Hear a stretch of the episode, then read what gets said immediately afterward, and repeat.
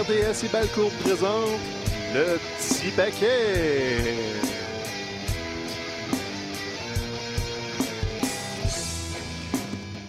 Oh, que nous sommes de retour après deux semaines d'absence. On s'excuse qu'on en studio, mais on vient avec une belle surprise. Mon, mon beau brun, Mathieu Poulain, qui est dans la- le siège de François Côté, qui sera absent. Tu dis brun, euh, tu y vas de mémoire parce que justement, je porte euh, un, euh, un joli chapeau pour justement cacher l'état de plus en plus, disons, dispersé de mes cheveux. Fait que beau brun, je vais le prendre. La couleur, c'est de moins en moins clair. Il y en a de moins en moins pour confirmer. Tu brises le kayfabe, Mathieu. Moi, j'essaie de te mettre over. Là, t'es tout de suite en train de, de- de saboter ton introduction. C'est gentil, c'est gentil. Non, non, mais je pense que l'honnêteté à la lutte, c'est quelque chose qui, qui est important, qui donne une nouvelle profondeur. On se demande justement qu'est-ce qui est vrai, qu'est-ce qui ne l'est pas. Euh, moi, c'est, euh, je pense que j'ajoute justement une couche de plus au café présentement. Ah, je pense que tu es, toujours là pour euh, nous ramener à l'ordre, un petit peu de, de véracité dans ce monde du faux et du euh, paraître. Oui, Hein? tout à fait. C'est pas poétique, rien qu'un peu. T'es un vrai poète. Écoute, on s'attendra pas trop dans la poésie parce que, regarde, on, on a manqué deux semaines de lutte. là. On va pas tout rattraper, évidemment. On n'est pas des machines. Par contre, on serait malhonnête de pas commencer par ce qui était, à notre avis, la grosse nouvelle euh, du week-end de lutte. C'est évidemment le, le retour tant attendu après des semaines de spéculation de Bray Wyatt dans le giron de la WWE. On a terminé Extreme Rules avec euh, l'homme à la lanterne, avec euh, beaucoup de boucan, de la musique et surtout réaction folle de la foule, Mathieu. Vite comme ça, Réaction la folle show- et. Ben, réaction folle. Je veux dire, Bray Wyatt, visiblement, est très apprécié des Oui. gens. Le- son, son histoire, son, son histoire, en fait, là, avait vraiment terminé en queue de poisson. là. Si, si je me souviens bien, la dernière fois qu'on avait vu Bray Wyatt, ou à peu près, c'était à WrestleMania, alors que, bon, il, il interprétait The Fiend contre peut-être Seth Rollins, je me souviens plus trop trop. Et en tout cas, il y avait Alexa Bliss qui était arrivé, qui avait pleuré du noir. The Fiend avait figé, puis il avait perdu, puis ça a été pas mal la fin de son histoire. Donc, c'est Bray Wyatt, c'est probablement un des meilleurs raconteurs de la WWE. À chaque fois qu'il présente un nouveau personnage, vraiment quelque chose de, captivant. On a besoin de savoir euh, où il s'en va. Et là, j'ai l'impression qu'on avait été plusieurs à être restés sur notre fin. Il y avait une énorme des énormes promesses autour de The. Peut-être que bon, le personnage était trop fort, ça en faisait un peu une patate chaude, on savait pas trop comment le gérer, mais la, fin de The Fiend avait été décevante. Et donc là, euh, je pense qu'on est justement dans un moment où la WWE est en train de nous redonner confiance en la qualité de son produit. Depuis que Triple H est en charge, on a l'impression que le, booking est un petit peu plus en phase avec les désirs, euh, des fans. Euh, et donc là, de revoir Bray Wyatt dans cette nouvelle mouture de la WWE, quand on sait tout le talent qu'il a, ben, on ne peut pas faire autrement qu'être enthousiaste. Je pense que c'est un, un classique un petit peu au petit paquet. là. Depuis les débuts de l'émission, on est toujours là à dire que Bray Wyatt est une des, des meilleures têtes de lutte euh, côté création, côté euh, utilisation de l'environnement. Et on est toujours là à attendre plus et plus et plus. Et c'est ça, tu l'as dit un petit peu. On t'a on t'a laissé sur notre fin avec The Fiend, qui était euh, départ canon, ça, ça, ça marchait en fou. Le personnage du Fiend, là, après, avec le- la, la- la- la maison Firefly, le, le mélange comédie, horreur, ça s'est vraiment amenuisé euh, rapidement. Et là, je pense, on en sait vraiment très très peu. Il a été là à Extreme Rules avec la lanterne. Donc, il y a déjà là un rappel à Bray Wyatt avant The Fiend. Il y a aussi probablement des bonnes rumeurs que le nouveau personnage ou la nouvelle itération de Bray Wyatt serait peut-être un amalgame de tout ce qu'on a déjà eu, incluant les personnages du Firefly Funhouse, dans Ouais. ce qu'on pourrait penser être un clan avec Bray Wyatt, ce qu'on n'avait pas avec The Fiend.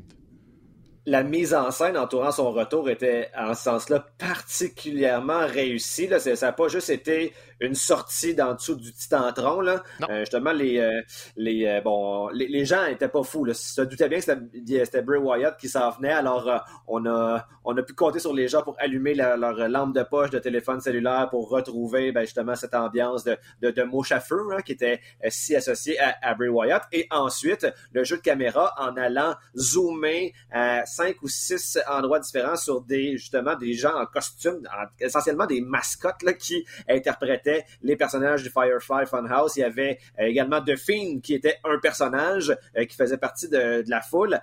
donc le, jeu de caméra ici, le souci de la mise en scène était vraiment supérieur à ce à quoi on nous a habitués. Et ben justement ça cadre bien avec un raconteur comme euh, comme Bray Wyatt qui a eu sûrement son, son mot à dire dans le brainstorm entourant ça. Euh, et comme tu dis possiblement un clan. Euh, et bon il y a des l'identité de certains lutteurs qui pourraient en faire partie qui a commencé à circuler notamment Bo Dallas qui serait de retour vers la WWE. Je ne sais pas pourquoi, quand j'ai vu cette nouvelle-là, ça m'a mis de bonne humeur, ça m'a fait sourire. Mais on s'entend à Bo Dallas, c'est pas lui qui va faire bouger l'aiguille, c'est pas lui qui va amener des grosses, des grosses codes d'écoute. Cela dit, je l'ai toujours trouvé quand même divertissant.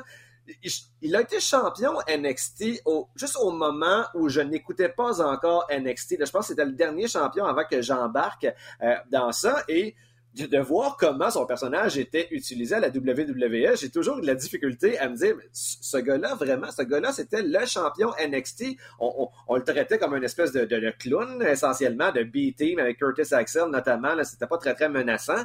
Mais je me dis qu'il doit, doit, étant donné qu'il a déjà été champion, il, doit être capable d'offrir plus que ce qu'il nous a offert. Donc là, de revenir justement travailler avec son frère, euh, ça va être quelque chose qui, je pense, va pouvoir faire sortir le meilleur de lui. Je pense que oui, c'est ça. Tu, soulignes un peu, Bo Dallas est une des victimes, une des nombreuses victimes de, succès à la NXT qui arrivait à Rose McDown et se retrouvait tout seul dans un champ à pas savoir quoi faire. Personne ne les connaissait, personne ne voulait vraiment les utiliser. Donc là, on parle d'un retour avec son frère. Les deux sont les fils de Mike Rotunda, qui est un membre du Temple de la renommée de la WWE. Donc, il y a quelque chose avec Bo Dallas, effectivement. Oui, le méchant comptable, qui est toujours actif sur Twitter d'ailleurs, a félicité le retour de son fils, mais il faut qu'il paye ses taxes, euh, faut pas qu'il oublie. Donc, tu sais, tu l'as dit, le beau Dallas, on s'entend, c'est pas Brock Lesnar qui revient pour tout casser, mais c'est l'influence de la nouvelle direction. C'est Triple H qui ramène des gens qui ont eu du succès à NXT, c'est des gens que lui-même a un petit peu façonné. Donc, ça veut pas dire qu'il va euh, tout casser, mais là, si tu veux entourer Wyatt d'un groupe, Dallas, c'est un nom qui ressort. Euh, Alexa Bliss, on, a des rumeurs que ça tourne autour. On a un petit peu Braun Strowman. On a aussi des agents libres du côté d'Impact qui ont euh, leurs contrats se sont terminés, notamment Vincent et euh, son partenaire, donc les, qui, était, avait déjà une espèce de, personnage de film d'horreur. Vincent, si vous le connaissez moins, était le, maître de l'horreur avec des, personnages de, de, Jason, Freddy Krueger et tout ça sur ses pantalons. Donc, il y a quasiment une affiliation naturelle avec Bray Wyatt, même s'il n'y a aucun lien concret. Ils n'ont pas lutté ensemble, ils n'ont pas été dans un clan. C'est ce qu'on entend comme rumeur parce que, on a vu le retour à Extreme Rules, on n'a rien eu à Raw sauf euh, des petits, petits indices. Et on a su par contre que Bray sera exclusif à SmackDown. Son retour a été euh, annoncé, donc il sera là vendredi, probablement avec une autre vignette, probablement avec d'autres indices. Il va peut-être même parler, on ne le sait pas. Ce qu'on sait, c'est que ça va être décliné sur plusieurs semaines. C'est prévu. Il y a un cercle très restreint de gens qui sont un peu dans le secret des dieux. Et tout le reste, on va le voir à la télé. Et c'est quelque chose, qui est scénarisé et qui rentre aussi dans une nouvelle direction depuis que Triple H est en place, depuis que Stephanie McMahon est en place, et aussi depuis qu'on a, ça s'est passé pendant notre absence, qu'on l'a pas souligné, on a créé un nouveau poste dans les dirigeants de la WWE. On a maintenant un superviseur de la continuité, mais à long terme. Donc, une espèce de scénariste en chef qui fait pas juste gérer la poutine de toutes les semaines à Royce McDown, mais qui, lui, a son gros tableau et gère là, sur des mois, voire des années. Et c'est quelqu'un qui vient le fameux long-term booking qu'on recherche. Qu'on a toujours trouvé euh, déficient et avec raison. il y avait plein de trous qu'on pouvait euh, creuser dans la continuité. Donc là, il y a vraiment quelqu'un que c'est son travail d'être assis dans une chaise, de regarder les émissions et d'avoir des lignes directrices à long terme. Et ça s'inscrit. C'est un gars qui vient de Marvel, hein, ça se peut, ça? Euh, oui, il travaillait en télé, il travaillait avec Marvel, fait des séries avec Netflix. Donc, c'est vraiment un scénariste, euh, slash écrivain, slash auteur, mais pas de lutte.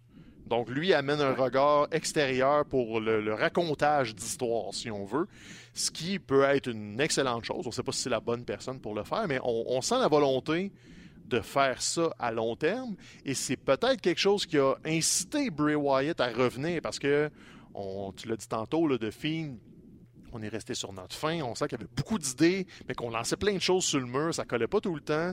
On sentait aussi de la grogne entre Wyatt et probablement l'équipe créative en place.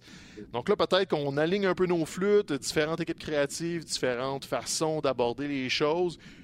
Tu sais, je l'ai dit, je pense au dernier épisode avec François ou l'autre d'avant j'ai recommencé à regarder ce que la E offre. ma, curiosité a été piquée par les petits changements, par le, le, retour des noms de famille, le retour de quelques lutteurs NXT, l'espèce de, On enlève ce qui m'énervait dans les détails et là, on commence à s'affiner un petit peu plus aussi dans la direction. Et je pense que Bray va être un des gros morceaux qui va me donner envie, peut-être pas de le regarder en direct chaque semaine, mais là, SmackDown, vendredi, si je suis à la maison, dans mon salon, il est maudite bonne chance que je m'en fâche les pieds dedans de 8 à 10. Ne serait-ce que pour voir euh, le Bloodline et euh, Bray.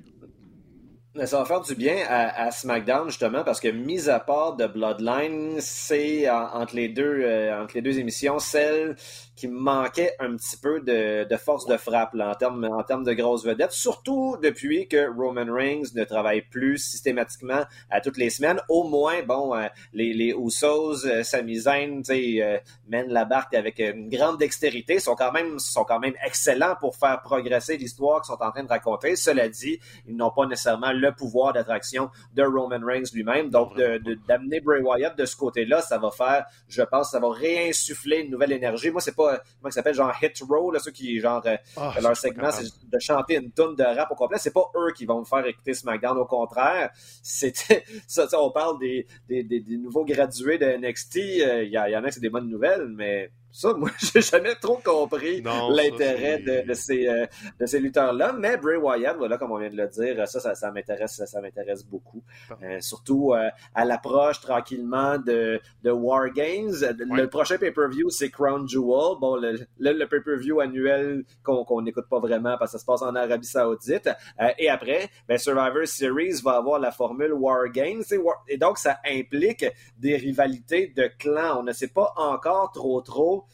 qui va s'affronter dans le cadre du. Il va sûrement avoir un match Wargame masculin puis un féminin, j'imagine. Ça, ça, risque ressembler à ça.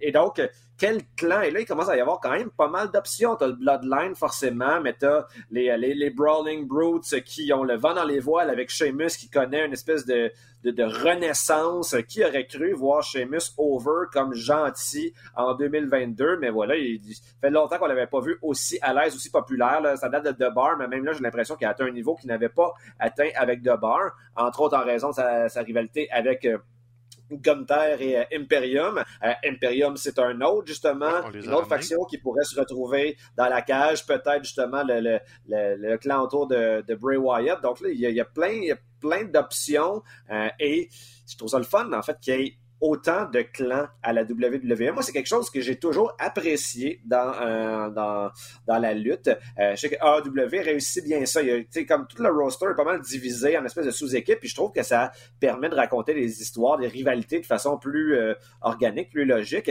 Je trouvais que la WWE, dans les dernières années, allait pas beaucoup dans cette direction-là. Pas mal les lutteurs, c'est comme des équipes de deux maximum, ou sinon tout le monde allait dans sa propre direction. et là, on voit... Là, il y en a peut-être, euh, il y en a 5, 6, peut-être même plus. Il, y en a sûrement des, des moins importants, genre euh, Legado del Fantasma. Là, en tout cas, eux autres, ils sont arrivés à se passer. Ben, aussi, donc, c'est un, autre clan, donc de, voir la, multiplication de ces clans-là, moi, c'est quelque chose qui contribue à m'accrocher encore. Mais je pense que c'est quelque chose aussi, Vince et sa vieille garde voulaient s'éloigner de tout ça, tandis que Triple H le faisait à NXT euh, il y a quelques années, justement avec, euh, on avait l'Undisputed Era, on avait, tu sais, il y avait des équipes de deux, mais il y avait des équipes de deux avec des alliés, il y avait des clans, on sentait la volonté de conserver cette façon de raconter des histoires. Et là, maintenant qu'il est en charge, tu l'as dit, là, ça monte avec justement des gradués d'NXT qui remontent, mais c'est Judgment Day qui prend de l'expansion, ben c'est euh, AJ Styles qui s'ajoute des alliés. Donc, tu sais, c'est facile de raconter des histoires. Si tu as cinq protagonistes de chaque côté, tu peux te faire des combats chaque semaine avec tous ces, gens-là, tu interchanges, mm-hmm. tu as deux mois de télévision versus refaire les mêmes combats tout le temps. Donc, on, on pige dans le passé, on s'en inspire et on arrête de faire comme si la compétition faisait juste des mauvaises choses. C'est évident que Triple H a juste regardé aussi ce qui se passait au Japon, ce qui se passait à All Elite. Il se dit Ça fonctionne, les clans. Pourquoi je m'en priverais? On le fait pendant 20 ans, ça a toujours bien marché. Wargames, c'est une des meilleures affaires qu'NXT a produites qui a volé évidemment, au passé. Mais là, on l'amène sur la scène principale et je suis hype. Moi, Wargames, c'est toujours un bon événement NXT. Pourquoi ça serait mauvais version Survivor Series? Peu importe qui tu mets dans les cages. Si c'est Judgment Day contre Styles et ses amis, c'est ça. Si c'est les Brawling Brutes contre peu importe qui, si c'est le Bloodline, tu pourrais décider que ton main event, c'est Wargame avec les cinq membres du Bloodline contre une alliance pour les détrôner menée par, je sais pas, moi, Brock, Drew McIntyre, puis qui tu veux. Il y a un potentiel intéressant là-dedans et on est loin de WrestleMania, on est loin du Royal Rumble, mais je pense qu'on a une belle aire d'aller. Et on, a parlé des retours, le beau Dallas, pourquoi on ne le dira pas tout de suite? Les Good Brothers, c'est eux qui ont rejoint AJ Styles. Et on se souviendra, quand ils ont quitté, les Good Brothers, c'était du remplissage de luxe. C'était quasiment des slapsticks utilisés tout croche. Et quand ils sont partis, mm-hmm. il y avait le, discours de deux gars qui voulaient plus rien savoir de ça. L'environnement WWE et c'était pas mal le discours de on en a plein notre casse, vous ne nous reverrez jamais à fraise. Et là, coupe de changement, Vince McMahon n'est plus là. Regardons ce qui revient. Les Good Brothers viennent avec AJ Styles. Et tout de suite, l'aspect clan, l'aspect famille, dit aussi. on, on niaise pas, on fait pas comme si c'était pas là. On le donne aux partisans tout de suite. C'est vraiment pas anodin en plus parce que quelque chose qu'on n'a pas connu beaucoup dans les dernières années. Euh, donc, euh, Carl Anderson, non seulement revient à la WWE, mais est encore présentement champion à la New Japan Pro Wrestling. Bon, là, quand, ils, sont, ils sont apparus pour la première fois, bon, il y a eu beaucoup de spéculations sur, euh, sur Internet. Est-ce que, bon, justement, la WWE a Regardez qu'est-ce qui s'est passé du côté de la AW avec Forbidden Door, puis ils se sont dit, ben gars, maintenant Vince n'est plus là, nous aussi on peut faire des affaires avec, euh, avec le Japon, peut-être qu'on pourrait commencer de cette manière-là, surtout que, ben, suite à l'arrivée des Good Brothers, euh, eh bien, euh, Jay White a fait un tweet par rapport à la WWE, le, compte Twitter de New Japan également a partagé, le, partagé l'apparition des Good Brothers, alors que, bon, auparavant, on faisait, essentiellement, on s'ignorait l'un l'autre, et là, ben, il y a, y a au moins un petit canal de communication. Jusqu'où ça ira? Bon, on ne sait pas. D'après moi, c'est c'est juste temporaire, surtout dans la mesure où on a appris que les Good Brothers ont même pas de, vrai contrat à la New Japan, donc ils travaillent là donc à, l'apparition essentiellement. Euh, j'imagine que Carl Anderson risque de perdre son championnat lors de son prochain match. Cela dit, ben, si par hasard il conservait son championnat, ben là, il y aurait quelque chose de plus intéressant, je crois, euh, en guise sous roche en ce qui a trait à une collaboration entre WWE et New Japan Pro Wrestling. C'est ça. Sans parler d'une collaboration directe, on entend beaucoup que Carl Anderson avait promis à la New Japan qu'il travaillerait jusqu'à Wrestle Kingdom. Donc, est-ce que ça veut dire qu'il lui reste trois ou quatre combats juste pour installer Wrestle Kingdom ou c'est sa volonté à lui de, partir sur un high à Wrestle Kingdom?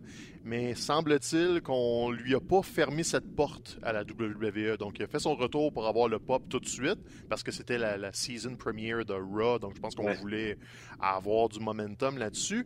Mais, tu sais, comme, comme tu as dit, avant, on s'ignorait. C'était très WWE de faire comme si on était tout seul dans le carré de sable et tous les autres n'existaient pas. Donc, on parle pas de la compétition, on ne reconnaît pas les championnats à l'extérieur. on amène un Shinsuke Nakamura du Japon, mais on va pas dire que c'est à peu près le plus grand champion intercontinental de l'histoire de la New Japan. Donc, on, a ces angles morts-là que, sans dire qu'on va travailler main dans la main avec New Japan, faire des galas conjoints, on va au moins faire comme s'il existait. On va, serais pas surpris, mais pas du tout, que dans les prochaines semaines, on mentionne à l'écran que les Good Brothers et AJ Styles ont été champions à la New Japan. Mm-hmm. Sans dire qu'ils vont arriver avec leur ceinture puis qu'on va montrer des images d'archives. Aux commentaires, on va peut-être juste se, permettre d'aller le mentionner pour justifier le pourquoi ils font des tout suites, pourquoi ils ont des symboles japonais sur le saut. Tu sais, des affaires comme ça que monsieur, madame, tout le monde ne savent peut-être pas, puis tu peux juste aller l'expliquer, donner un peu de passé à tout ça. Pourquoi Finn Balor et AJ Styles s'en veulent autant? Mais ben, la vraie racine, c'est le Bullet Club. Donc, si tu nommes pas le Bullet Club, c'est dur de l'expliquer. la WWE, en plus, a rien à perdre à faire ça parce que c'est pas vrai qu'un fan de la WWE a jamais entendu parler de New Japan et là, mettons, ils en entendent parler à cause d'une mention en ondes comme ça le fan de la WWE va pas abandonner la WWE pour juste se tourner vers la New Japan. N'est-ce pas une réelle compétition? C'est tout à fait complémentaire, justement, tout en ayant les meilleurs exemples. Depuis toujours, tu suis à la fois WWE et New Japan, c'est pas, pas l'un ou l'autre. Les fans de lutte aiment ça, la lutte. Plus de lutte, c'est mieux, tu sais. Donc, euh, donc c'est ça, moi, je vois vraiment pas pourquoi il ignore, euh, il, se bornait à ignorer le passé alors que, ben, justement, ça rajoute des couches aux histoires racontées. Puis, ben, ça, c'est quelque chose à quoi on accorde une plus grande euh, importance maintenant. Ouais, puis ça va rentrer, je pense, dans la, le, booking à long terme, dans la continuité, dans arrêter de faire comme si les, les lutteurs n'avaient pas de passé, n'avaient pas de nom de famille, n'avaient pas d'historique. Comme, embrassez-le. Les gars, ils ont 40 ans passés fait 20 ans qu'ils luttent, allez piger là-dedans pour raconter vos histoires. C'est vraiment niaiseux de se fermer ces portes-là. Donc là, les Good Brothers reviennent. On présume que Styles va sûrement finir sa carrière avec la E. Donc tout ça se, cristallise vraiment de belle façon. Et là, en plus, on, on l'a dit, Bray revenait à Extreme Rules. Extreme Rules n'était pas un événement particulièrement marquant outre mesure, mais on, avec Raw qui a eu son season premiere et le SmackDown juste avant, on enligne tout le monde. On fait des changements de titre. On, positionne avant War Games, notamment Seth Rollins. Le, season premiere de Raw, il a finalement repris une ceinture solo. Ça faisait plus d'un an et demi, si c'est pas deux ans, que Rollins n'avait pas uh-huh. eu de championnat, mais fait un travail de mongol.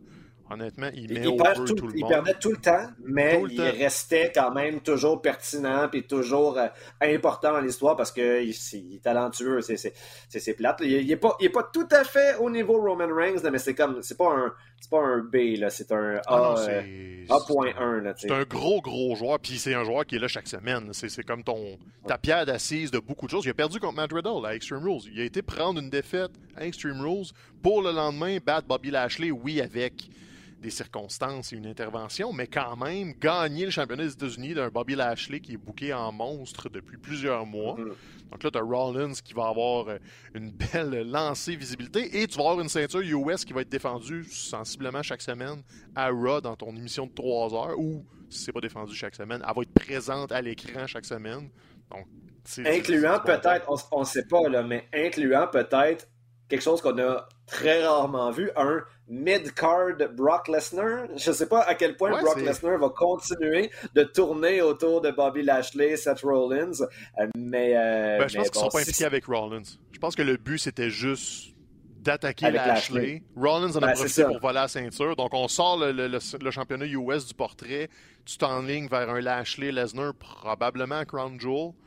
Donc, un, gros spot pour Lesnar, probablement une victoire, parce que ça, fait une couple de fois que tu le ramènes pour le faire perdre. Donc là, tu, lui mm-hmm. donnes Bobby Lashley. Ça fait, ça fait longtemps qu'on en parle. Ils l'ont, ils l'ont jamais eu, ce combat-là, je pense. Ils l'ont-tu déjà eu?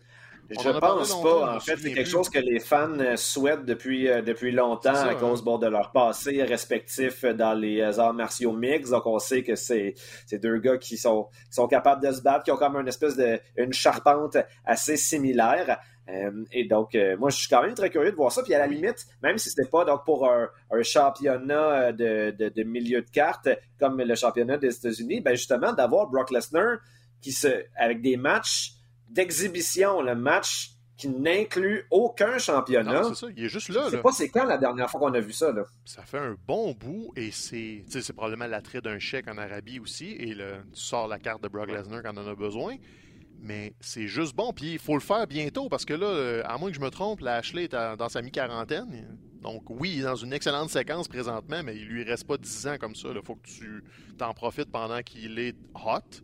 Et c'est pas mal maintenant. D'ailleurs, il était dans le top 10 du PWI euh, qui est sorti cet été. Donc Lashley a une de ses meilleures années en carrière alors qu'il a été champion du monde, il a été champion US. Donc c'est le temps de l'envoyer d'impact à Lesnar qui, lui, Bon, oui, il a perdu contre Roman Reigns, mais tout le monde perd contre Roman Reigns, donc ça, ça t'enlève pas grand-chose. Il a perdu contre Roman Reigns avec euh, genre euh, avec un tracteur d'impliqué, là, puis ça, ça, ça, a pris beaucoup d'ouvrage. Ça prend vraiment tout pour battre Brock Lesnar, et là, Brock Lesnar gentil avec sa couette et sa chemise de bûcheron. Donc, tu as, as, quelque chose qui est vraiment winner, et là, tu sais, Crown Jewel qu'on ne veut pas regarder, mais c'est quand même probablement Lesnar avec Lashley, t'as Reigns avec euh, Logan Paul, Donc, ça va être divertissant, même si je veux pas euh, encourager cet événement. Côté mettre une carte de lutte qui est intéressante pour l'amateur, on peut dire que c'est un win. J'ai comme pas beaucoup de plaintes. Il y, a des détails avec la WWE, il y a toujours des trucs qui marchent moins bien, mais c'est plus des, des affaires comme fondamentales. C'est pas les Brothers of Destruction contre DX, là, tu sais. Non, c'est ça. Puis c'est pas des, des, trucs qui font que j'ai même plus envie de le regarder. Là, c'est comme, je vais le regarder, puis les trucs qui m'intéressent moins, je vais juste passer par-dessus. Versus les deux dernières années, c'était juste des trucs qui m'intéressaient moins, donc j'y allais juste pas. C'est quand même un changement majeur et vous aviez peut-être peur qu'on parle juste de All Elite parce que là, on le diffuse à RDS, on est super hype sur le produit, on a vraiment beaucoup de fun, mais ça fait une demi-heure qu'on vous parle de WWE. C'est mm. rendu là. Tu peux, d'un côté, encourager puis être l'ambassadeur d'une fédération et de l'autre, apprécier ce que la lutte t'offre de façon globale. Puis si tu peux pas passer à côté de la WWE, c'est on a grandi là-dessus, c'est la plus grosse compagnie au monde la nécessité de choisir là, puis de ben se battre euh, bec et ongle pour l'honneur d'une compagnie versus une autre, là, je vois vraiment pas l'intérêt pour, pour ça. Euh. ce que je veux, c'est de la bonne lutte. Euh, toutes les compagnies offrent de temps en temps de la bonne lutte. Fait que pourquoi se, priver d'un plaisir? Puis quand Cody va revenir au Rumble, on va popper comme des idiots. Puis c'est ça que je veux. Je veux avoir du plaisir. Je veux retrouver ma.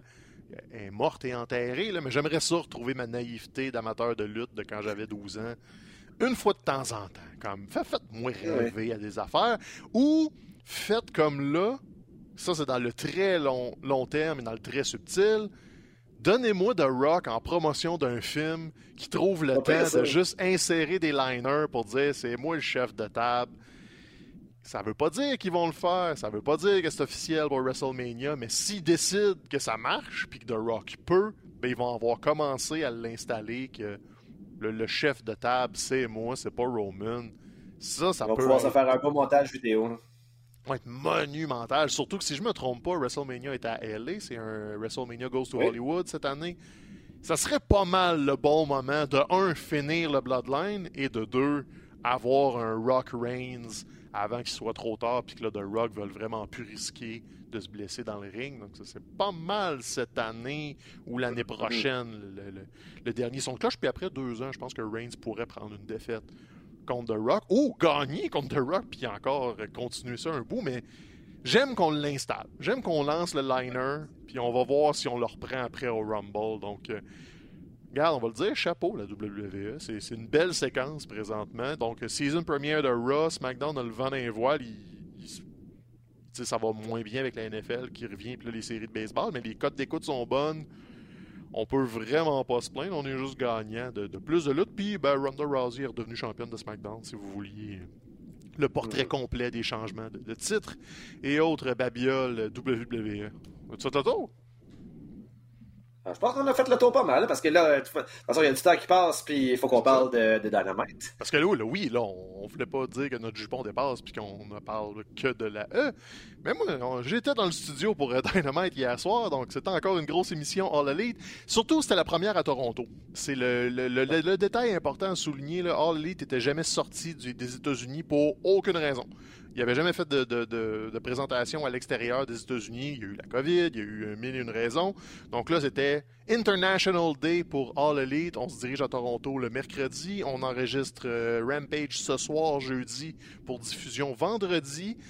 On sortait un peu le, torse bombé. Euh, la, promotion, les meet and greet, les lutteurs étaient pas mal tous là. Donc ça nous a donné un dynamite quand même vraiment bien rempli avec des promos, parce qu'il faut installer les combats de la semaine prochaine.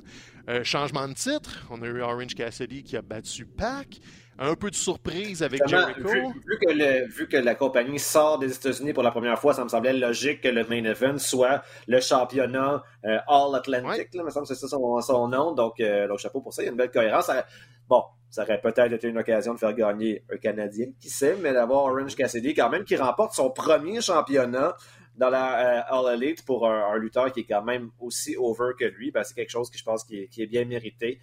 et on a hâte de voir où ça va nous mener. Non, ça a fini sur un high, je pense. En plus, on a eu des vidéos d'après. Je pense que Jean-François Kelly était là. Nous, il n'était pas avec nous à l'émission hier. Était sur place avec des amis. Et sais, la, foule a bu ses paroles, un petit speech de deux minutes. On a ramené Chris Statlander pour fêter avec lui, les best friends, les confettis. Orange Cassidy va être un ambassadeur différent pour ce championnat. On ne sait pas trop ce que ça va donner côté combat, mais c'est surtout qu'on sort pack des combats solo. On ramène le Dead Triangle, qui sont les champions de trio. Ils ont presque pas défendu depuis qu'ils ont gagné le championnat. Donc, si tu peux monter le Dead Triangle vers le retour de The Elite éventuellement, ou tous les autres trios qui peuvent s'immiscer, il y a en forme euh, de tous les bords, de tous les côtés. Euh, le Pinnacle a l'air d'être de retour sans MJF. T'as plein de clans. Donc moi, c'est du positif. C'était télégraphié. On se doutait que Cassidy allait finir par le gagner, ce combat-là, avec la rivalité, les coups de marteau et tout ça, mais c'était vraiment un bon main event à Toronto. Euh, J'ai pas vu les chiffres officiels, mais ça me semblait plein. Euh, ce que j'avais vu, c'est que la prévente se passait très bien, puis c'est autour de 10 000 billets. Donc, si on scorait un 9-10 000 à Toronto pour la première fois, c'est considéré comme une excellente nouvelle. Évidemment, on n'a pas confirmé de date pour euh, d'autres retours au Canada ou à Montréal. On veut une All Elite à Montréal, ce serait la suite logique des choses parce qu'après Toronto, c'est Montréal, le marché, c'est pas Vancouver normalement, c'est on reste dans la portion nord-est du Canada. 9-10 000, ça serait à peu près gros comme la place Belle, ça, j'imagine. Ça serait l'endroit logique. Ça pourrait même être le Sandbell. Quand SmackDown vient au Sandbell, la dernière fois, je pense que c'était 8500 billets qui ont été vendus. Donc, c'est pas la configuration pleine du Sandbell, mais c'est un Sandbell avec les rouges en haut fermés. Donc, mm-hmm. tu, serais dans les chiffres, mais pour être plus conservateur, ça serait la place Belle, qui probablement coûte moins cher à louer aussi. Donc, j'imagine qu'il serait capable de remplir la place Belle sans trop forcer. Surtout que là, ben, surtout. Avant de rentrer dans ce qu'on a vu à la télévision, euh, il y a eu euh, des, des, petits clins d'œil aux lutteurs locaux avant Dynamite. On enregistre toujours Dark, Dark Elevation, euh, des combats pour YouTube. Et ben, Jeremy Prophet était là avec euh, Jessica Black, les deux gagnants de Lutte Academy, le, concours de Jacques Rougeau. Peu importe votre opinion sur le concours de Jacques Rougeau, sa grande promesse, c'était quand même d'envoyer les gagnants à la factory de QT Marshall pour un petit stage.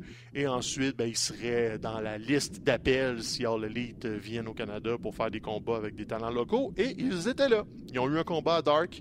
Euh, combat par équipe contre Sabian et Penelope Ford. Donc un combat mixte. Euh, je, l'ai vu rapidement pendant les enregistrements. Je ne l'ai pas écouté au complet, mais ça avait l'air d'être une performance honnête de Prophet et Black avec une belle réaction de la foule. Parce que dès que tu dis que les gens viennent du Canada, les gens réagissent un petit peu.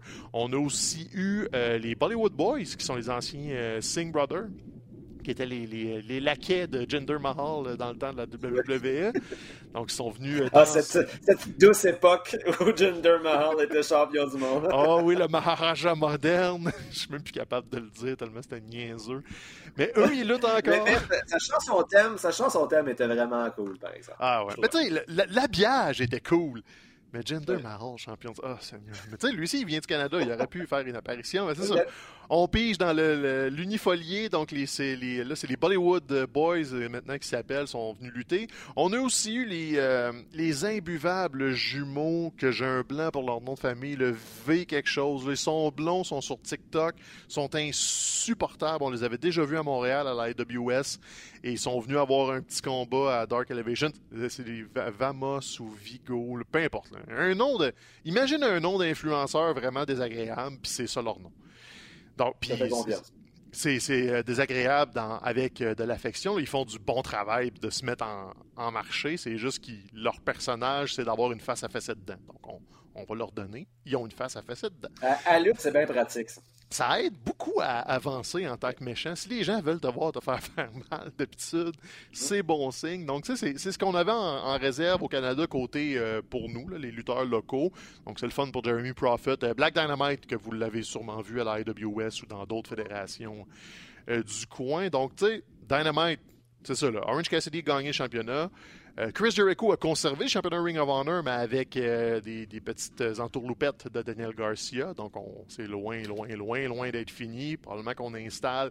Moi, le scénario que j'ai en tête avec Ben Cossette qu'on jasait, c'est euh, Jericho va aller continuer à tourner autour. Danielson va cette année, va aller affronter Garcia à Full Gear, prendre le championnat pure et après ça, combat d'unification au pay-per-view de la Ring of Honor qui est en décembre, qui est Final Battle, qui est leur gros dernier pay-per-view de l'année.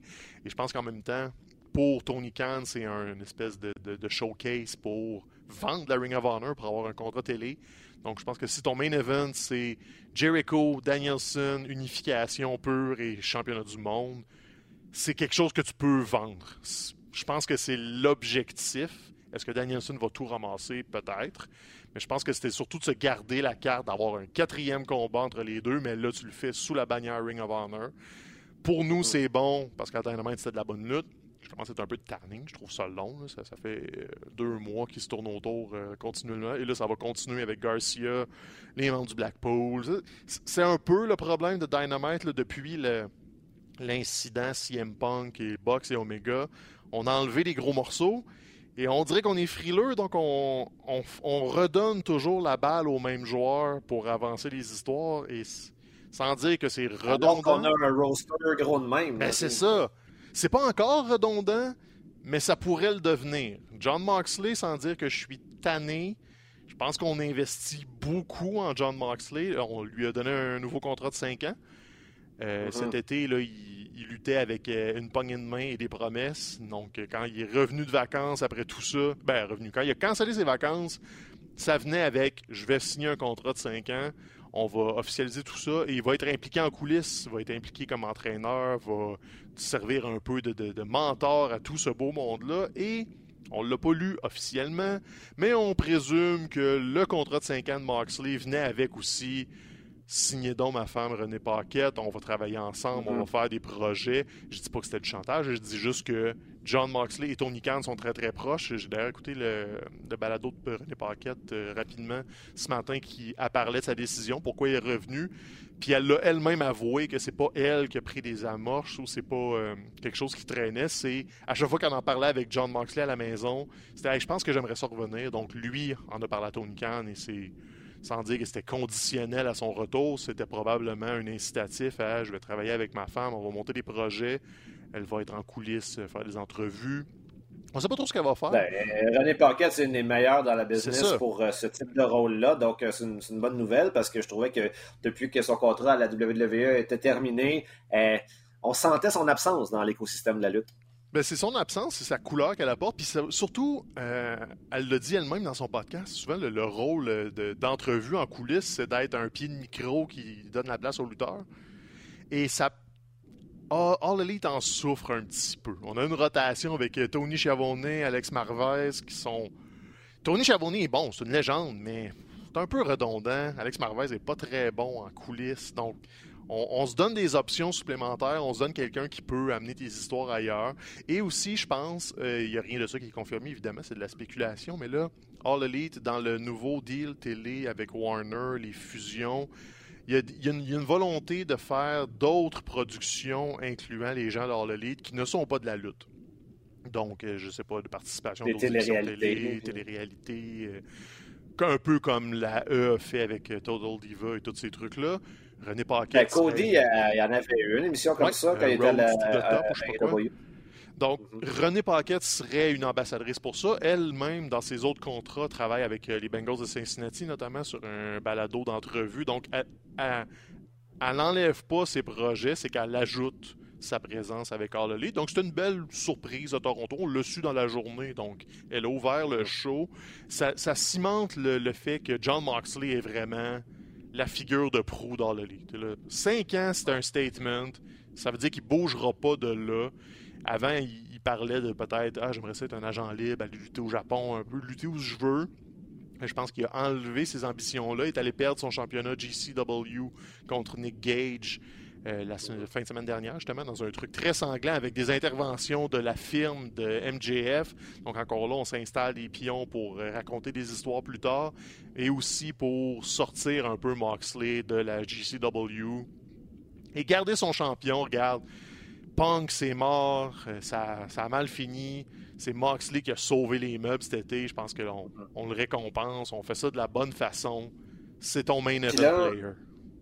Puis là, as Moxley contre Adam Page la semaine prochaine pour le championnat. Et alors que, tu sais, de ce que, ce que je lisais, euh, ça semblait être acquis que John Moxley allait conserver ce championnat-là. Je sais pas, j'ai l'impression que, que, que, les arguments en faveur de, de, deuxième règne de Adam Page serait quand même bien, surtout dans la mesure où, ben, c'est ça, comme, comme tu l'évoquais, l'expérimentation CM Punk semble avoir euh, tiré à sa fin. Puis c'est Punk, justement, qui avait, euh, qui avait obtenu le championnat principal contre Adam Page. Et depuis, depuis que ce moment-là, Adam Page a perdu absolument tout son momentum. Il y a quand même quelque chose de bizarre qui s'est produit. je ne sais pas exactement exactement si c'est voulu dans, son histoire, parce que bon, c'est un, personnage qui a souvent euh, mis de l'avant un peu sa propre déchéance pour qu'on s'attache à lui et qu'on ait envie qu'il revienne plus fort. C'est un, lutteur qui accepte de faire face à ses démons. C'est un trope qui n'a pas été bien exploité dans, le monde de la lutte. Donc là, peut-être est-ce que c'est un autre, un autre setback, un autre recul qui s'inscrit dans la logique de la grande histoire de Adam Page? Mais je sais pas, il me semble que Moxley ça n'a plus rien à prouver. On sait que c'est lui le numéro un. Euh, moi, je ne m'attendais pas à ce que ce soit lui qui euh, conserve le championnat quand il a affronté euh, Brian Danielson il y a cela quelques semaines. On savait qu'il avait des vacances qu'il avait, dû annuler compte tenu des circonstances. Mais je sais pas, me, me semble, me semble que pas ça qu'Adam Page redevienne champion. C'est l'argument contre ça, c'est que ben justement, il a perdu tout son momentum. Ça sortirait un peu de nulle part. Puis ça semble être une critique qui semble être adressée à l'endroit de la AEW depuis quelques semaines des matchs qui manquent de construction auparavant, les affrontements d'apparence importants, mais qui sont un peu lancés comme ça, je dirais pas gaspillés, mais qui euh, euh, voilà, qui, prennent pas la peine de, de, raconter une histoire qui s'inscrit dans une base euh, hebdomadaire. C'est plus une fois et c'est tout. Donc, je sais pas, mais je suis quand même intéressé. Moi, moi, je prends pour Adam Page. Ben c'est ça la, beauté de la façon de raconter les histoires dans Elite. Regarde, en quelques semaines, on t'a moussé un intérêt, on a remonté Adam Page suffisamment pour que tu y crois. Tu sais, c'est pas juste un, euh, quand Brian Cage a un combat de championnat puis tu le sais qu'il va perdre. Là, c'est on se doute. Moi, je suis éternellement naïf. Hein, ça veut rien dire que j'y crois. On s'entend. Tu représentes une portion de l'auditoire. C'est correct. C'est ça qu'on veut. Je veux qu'il y ait des avenues différentes qui me sont présentées et chacune a sa raison d'être. Et je peux être surpris de la direction qu'on prend, mais je ne vais pas être fâché. Parce que c'est comme, ben oui, les, éléments étaient là, c'est là qu'on va. Je pense pas qu'on va le faire parce que MJF tourne autour et le, plan est probablement de lui donner à lui plutôt que tard. Mais avec la promo qu'Hangman a fait cette semaine, avec euh, les confrontations des dernières semaines, avec le fait que Mox a eu un été intense et pourrait être affaibli par tout ça, t'as plein d'éléments qui feraient que si Hangman Page gagne mardi prochain, il n'y a personne qui va faire Ah, oh, wow, je ne l'ai pas vu venir. C'est ça la, beauté d'installer tes choses. Et c'était aussi la même chose avec euh, Jericho Danielson. Quand Daniel Garcia a fait l'espèce de double swerve, d'arrêter Jericho, mais de frapper Danielson pour le faire gagner, c'est parce que tu étais exactement dans cette position-là. Daniel Garcia était devant une croisée de chemin et chaque avenue était conséquente avec ce qui s'est passé. Il pouvait aller avec le Blackpool Combat Club parce qu'il est tanné que Jericho triche, mais aussi il pouvait rester avec Jericho parce qu'il a compris que, ouais, les divertisseurs sportifs, ils gagnent tout le temps parce qu'ils trichent puis ils coupent des coins ronds. Donc, s'il veut avancer sa carrière, c'est la meilleure façon pour lui. Donc, tu les avais, les options. Tu savais juste pas où il allait aller. Donc, mm-hmm. c'est comme ça que tu incites ton public à revenir parce que la décision comment dire, elle n'est pas trop télégraphiée versus des combats qui sont trop évidents. C'est quand même plaisant, tu veux les voir, mais t'as pas le.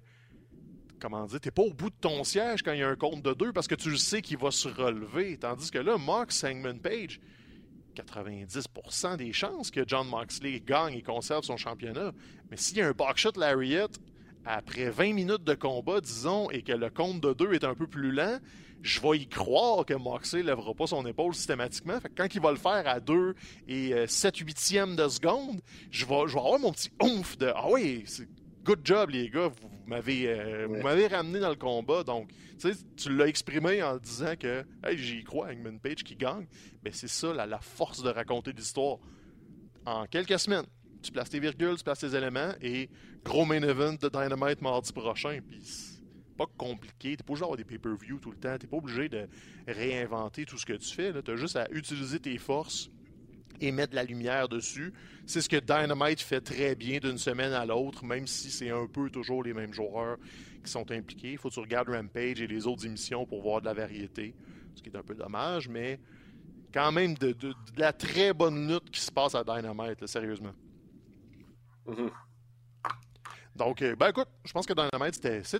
C'était une bonne émission. On va pas passer en détail exactement tout ce qui s'est passé parce que là, ça fait déjà un petit moment qu'on jase. Euh, il s'est passé d'autres trucs dans le monde de la lutte. On va y aller dans le super rapide parce qu'on a manqué euh, le pay-per-view d'Impact. J'ai pas eu la chance de le regarder, mais on voulait malheureusement souligner que Mike Bailey n'est plus champion de la division X là-bas après un été de règne.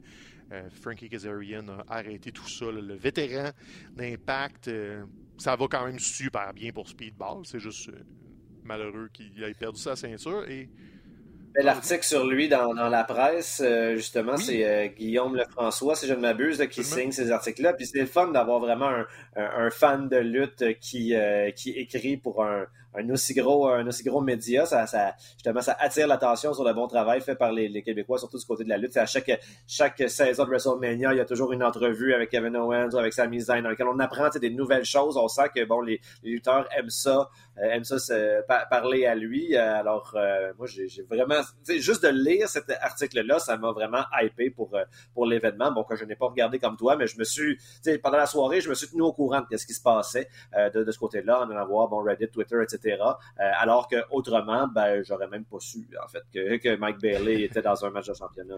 Ben, c'est ça, Guillaume connaît sa lutte aussi, ça fait du bien. de, il met de la lumière sur les Québécois. Quand PCO avait vu sa montée, même chose. Le PCO est encore actif, mais c'est plus tranquille. Donc, il suffit qu'il y ait un combat un peu d'envergure, on va recommencer à en parler. Là, c'est Mike Bailey qui, brille beaucoup à Impact. Impact a perdu quelques gros euh, agents libres, donc ça va brasser pas mal de leur côté. On va voir où ça va aboutir. Le Matt Taven pourrait aboutir à WWE euh, plutôt que tard, selon les rumeurs. Euh, Bailey est sous contrat, donc lui, il bougera pas pour l'instant. PCO, on le sait pas. C'est très au, à la semaine ou au mois, donc on va attendre de voir où il va rebondir. Sinon, côté lutte au Québec, ça brasse encore beaucoup. Très rapidement, on veut juste dire que l'IWS présente euh, son gala au Unity en fin de semaine. Retour au Unity, c'est la première fois depuis la pandémie, je pense, qu'ils retournent dans leur bar, euh, leur maison un petit peu des dernières années. Et ils reviennent avec Minoru Suzuki. La légende de la New Japan, première fois au Canada dans sa fait une espèce de tournée nord-américaine euh, en octobre et il a décidé de se mettre des dates au Canada. Et la IWS a été capable de mettre la main dessus pour une date à Montréal. Donc, première fois qu'il vient au Québec euh, dans son premier voyage au Canada. Et on lui envoie Kevin Blanchard dans les pattes au Unity. C'est sold out par contre. Donc, si vous n'avez pas vos billets, euh, désolé de vous l'apprendre, vous allez manquer Minoru Suzuki. Moi-même, je vais le manquer. Je n'ai pas eu l'occasion de m'acheter un billet et ils ont vendu tous leurs billets. Donc, c'est malheureux. Je vais manquer Minoru Suzuki à Montréal, mais si vous avez des billets, ou si quelqu'un vous donne des billets pour l'IWS, vous devriez y aller. Ça va être une super soirée de lutte. Je suis un peu jaloux. Si vous voyez Minoru Suzuki puis pas moi, je vais être jaloux. Simple. Ouais, ben c'est ça, c'est quoi? On le surnomme le, Killer Grandpa. Je sais pas à quel point. pendant combien de temps il va, hum, il va lutter encore, mais je crois que ça, ça me fait penser. J'avais vu, il y a de cela 5-6 ans à peu près, dans le cadre d'un gala de la IWS, euh, Rey Mysterio, il était venu, euh, c'était au, euh, euh, c'était au Metropolis, le, le MTLUS. et je me souviens, je m'étais passé la réflexion dans ma tête à ce moment, à ce moment-là. bon, ben visiblement, tu sais, Rey Mysterio est en, est en fin de carrière. Il fait comme une, tournée d'adieu des, des, des, fédérations, disons, de, de, de, moins grande envergure. et il est revenu après ça. Il est encore, encore au sommet de sa de, sa forme. Donc, euh, cette, euh, cette présence-là me, me, mène à croire que Minoru Suzuki lui reste encore plusieurs, plusieurs bonnes années comme si la IWS réinsufflait une nouvelle énergie dans les lutteurs vieillissants. Ah oui, il est dans cinquantaine, il se book encore des, tournées en Amérique euh, alors qu'il est au Japon tout le temps. Pour l'avoir vu en, vrai, la fin de semaine de WrestleMania, qu'on est allés tous ensemble, toi ce samedi-là, tu avais sauté ton tour, on est allé voir un petit gala de Rev Pro qui était présenté dans un hôtel euh, en périphérie euh, de, NXT. Et Minoru était là, on était 300, 400, toute salle et la la réaction complètement folle.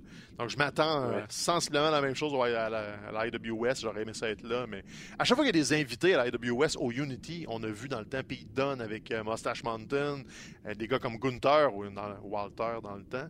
Quand ces gros invités-là viennent, il y a tout le temps un mood vraiment différent parce que c'est tellement petit, c'est pogné, il fait chaud.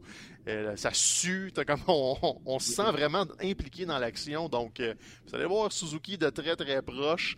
Euh, ça fait de la bonne note au Québec, évidemment. Et sinon, ben, avant qu'on termine tout ça, on, va se rapprocher de la minute culturelle, mais pas complètement. On va rester dans le monde de la lutte parce que Dark Side of the Ring est en pause, si vous êtes un habitué de Vice TV ou de Crave au Canada. Par contre, on a un, remplaçant ou quelque chose dans la grille qui prend sa place. C'est Tales from the Territories qui est produit et présenté aussi par euh, Vice. Euh, The Rock est impliqué dans le projet, je pense, côté production, mais c'est ça ressemble beaucoup à Dark Side of the Ring, sauf que là, on prend des époques, des régions, des fédérations, des territoires, et on raconte des histoires. Format un peu table ronde, on invite des gens euh, jaser de comment on est impliqué dans le temps. Il y a deux épisodes présentement. Le premier, c'était sur Memphis. Euh, j'ai eu la chance de l'écouter avec des vieux de la vieille. Euh, on jase table ronde, images d'archives, on raconte des anecdotes. Et celui de cette semaine, j'ai pas eu la chance de l'écouter, mais je pense que ça va être un des meilleurs de la saison. C'est sur Andy Kaufman et sa fameuse séquence où euh, il était champion euh, intergenre et il se battait contre des femmes qui ne savaient pas si c'était vrai ou si c'était faux. Et là, tout le monde l'haïssait. Et là, il est allé jouer sur la ligne avec Jerry Lawler, d'avoir des altercations à David Letterman, euh, pas David Letterman, mais l'ancêtre des Late Show. Donc, tout, tout ça qui est. C'est David Letterman. oui, c'est ça. Et tout ça, dans le fond, c'est le film Man on the Moon de, de Miloš Forman qui est sorti, ça fait déjà 25 ans, quelque chose du genre, fin des années 90.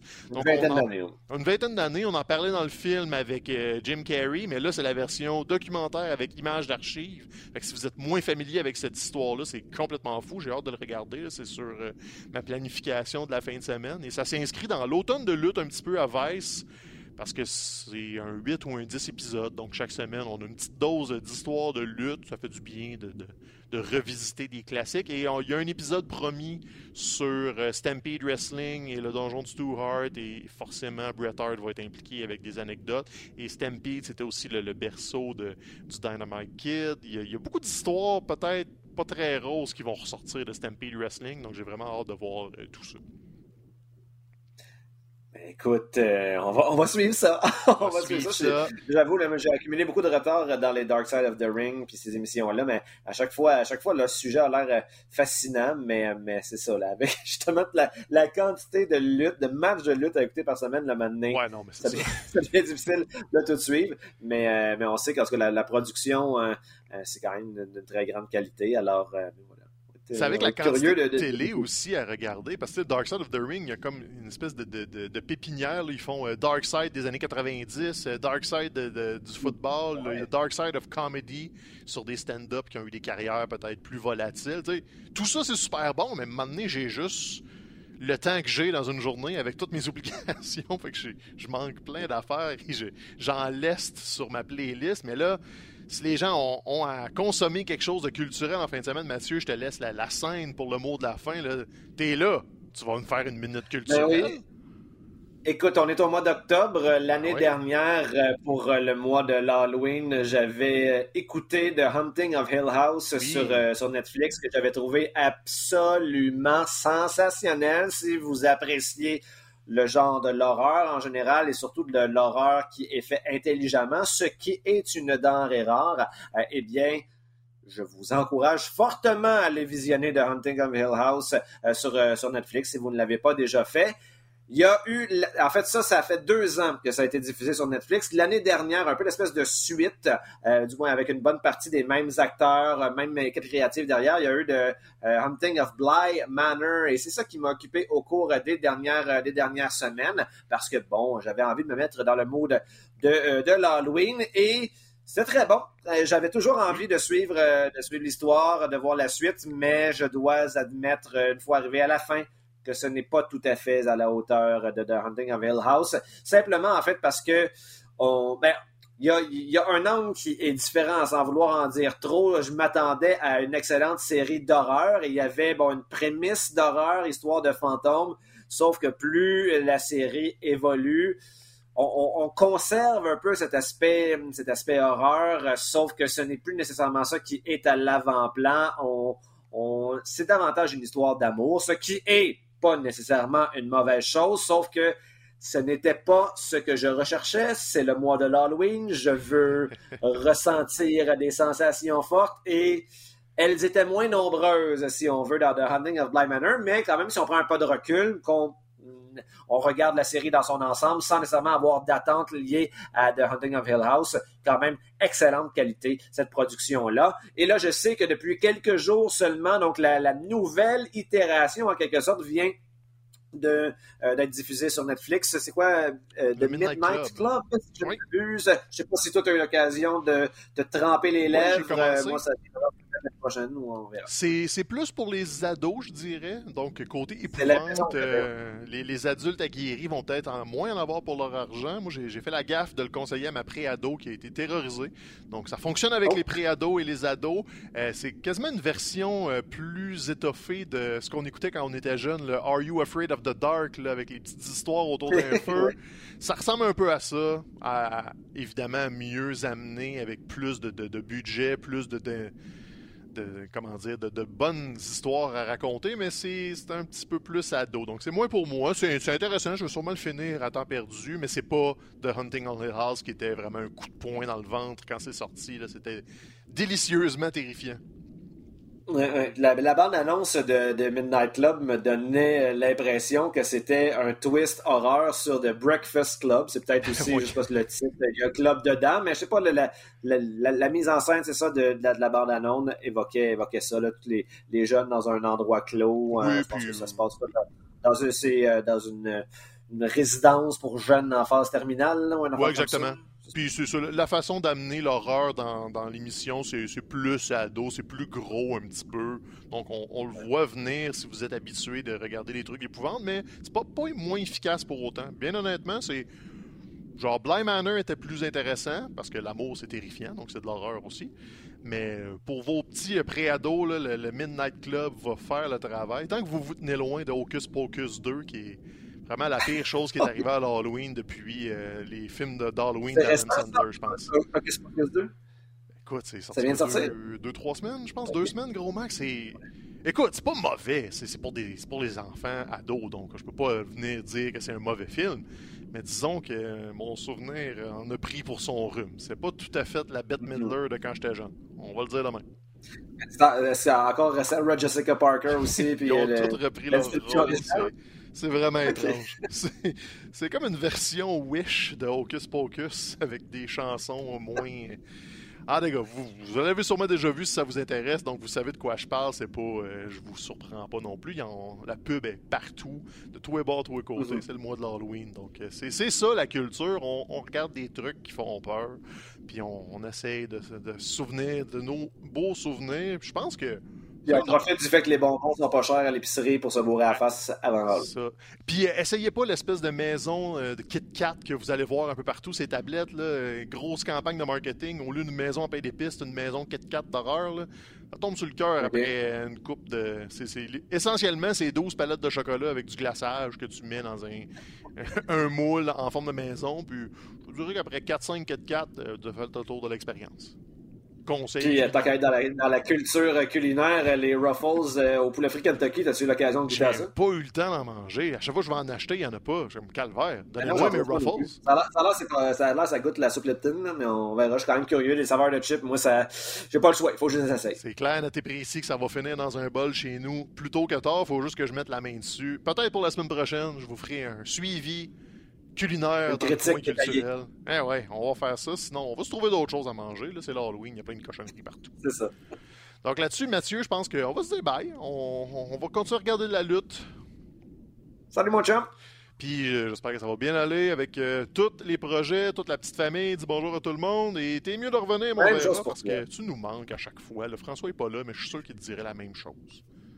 Hein, c'est la dernière fois qu'on s'est parlé en plus. C'est comment la prochaine étape, c'est se refaire des câlins dans le studio. Eh on, fait durer le suspense finalement. On parlait de long-term booking tout à l'heure et en voilà un merveilleux exemple. Peut-être qu'il y aura des ruffles au Kentucky quand ça va oh, arriver. Dans le studio, en plein milieu. On va faire crunch, crunch, crunch les micros. Vous allez adorer ça, mais en attendant, nous autres, on va vous dire à la semaine prochaine. Écoutez-nous sur toutes les plateformes. Suivez-nous sur Balco pour les nouvelles. Euh, la télé mardi prochain pour Dynamite et Mathieu à la radio de Radio-Canada pour vous parler de littérature et de choses bien pointues que je ne comprends pas toujours, mais il est excellent. Avec... Je suis là pour t'expliquer, Stéphane. Oui. Euh, parler de littérature, j'ai parlé de NoFX il y a comme deux, trois semaines à Radio-Canada. j'ai fait jouer un extrait de The Decline à Radio-Canada. Ah, Je pense que c'est pas arrivé avant moi, donc, euh, tu sais, euh, je, reste accessible. Tu un ambassadeur d'exception pour toutes ces choses obscures. Hey, NoFX, je t'adore juste pour ça. Je pense qu'on se dit à la semaine prochaine là-dessus, tout le monde. Bye. Ciao.